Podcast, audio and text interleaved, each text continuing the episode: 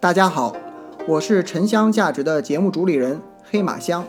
我们节目的亮点是以陈坛龙麝四大香料中居首的沉香为知识切入口，带大家比较全面系统的了解沉香，走进中国香文化。第四讲，隋唐时期的香文化，在结束了魏晋南北朝近四百年的分裂状态后，我国历史进入了再次空前统一的隋唐时期。在宽广辽阔的疆域内，各族人民相互融合，创造出了更加灿烂辉煌的文明。封建社会也逐渐进入了一个鼎盛的时期。随着经济的发展、科技的进步、交通的发达，香料贸易出现了空前繁荣的局面。香料的普及度在此时也有很大的增长。在中国古代对外贸易史上，香料的进口一直占据着重要的地位。隋唐两代。中国对外贸易的重心逐渐由陆路改为海路。唐代中期，海上丝绸之路迅速发展。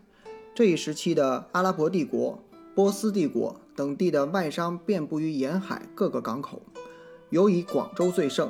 到唐朝末年，广州的外商数已经达到十分可观的数目。据历史记载，黄巢在攻陷广州前勒索巨款不遂，所以城陷时屠杀外商达十二万之多。正是通过如此庞大的外商群体，使得香料得以源源不断地流入中国。除了从国外引入，香料也已成为唐代许多州郡的重要特产。欢迎喜欢沉香的朋友加我微信“黑马香”的全拼，或搜索公众号、视频号“眠香”，睡眠的眠，沉香的香。香料的增加和普及，使隋唐时期用香的量也非常大。据香圣。引入唐肃鄂的《杜阳杂编》说，隋炀帝每至除夜，殿前祝愿设火山数十，车沉水香，每一山焚沉香数车，以甲尖握之，燃起数丈，香闻数十里。一夜之中用沉香二百余升，甲尖二百余担，如此挥霍无度，旷古绝今。但从另一个方面，也印证了此时期海南诸香必至矣。此时，在沉香市场上还出现了成材的大尺寸沉香木材。唐正处毁《明皇杂录》记载，唐朝明皇时，宫内有沉香亭，明皇与贵妃在亭上赏木芍药。这里沉香亭很可能就是用沉香木造的亭子。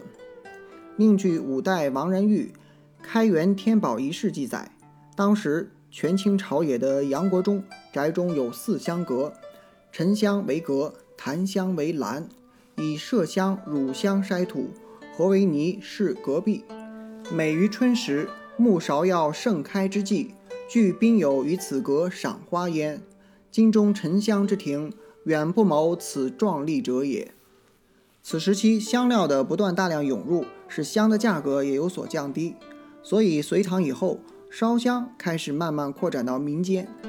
唐代的文人普遍用香。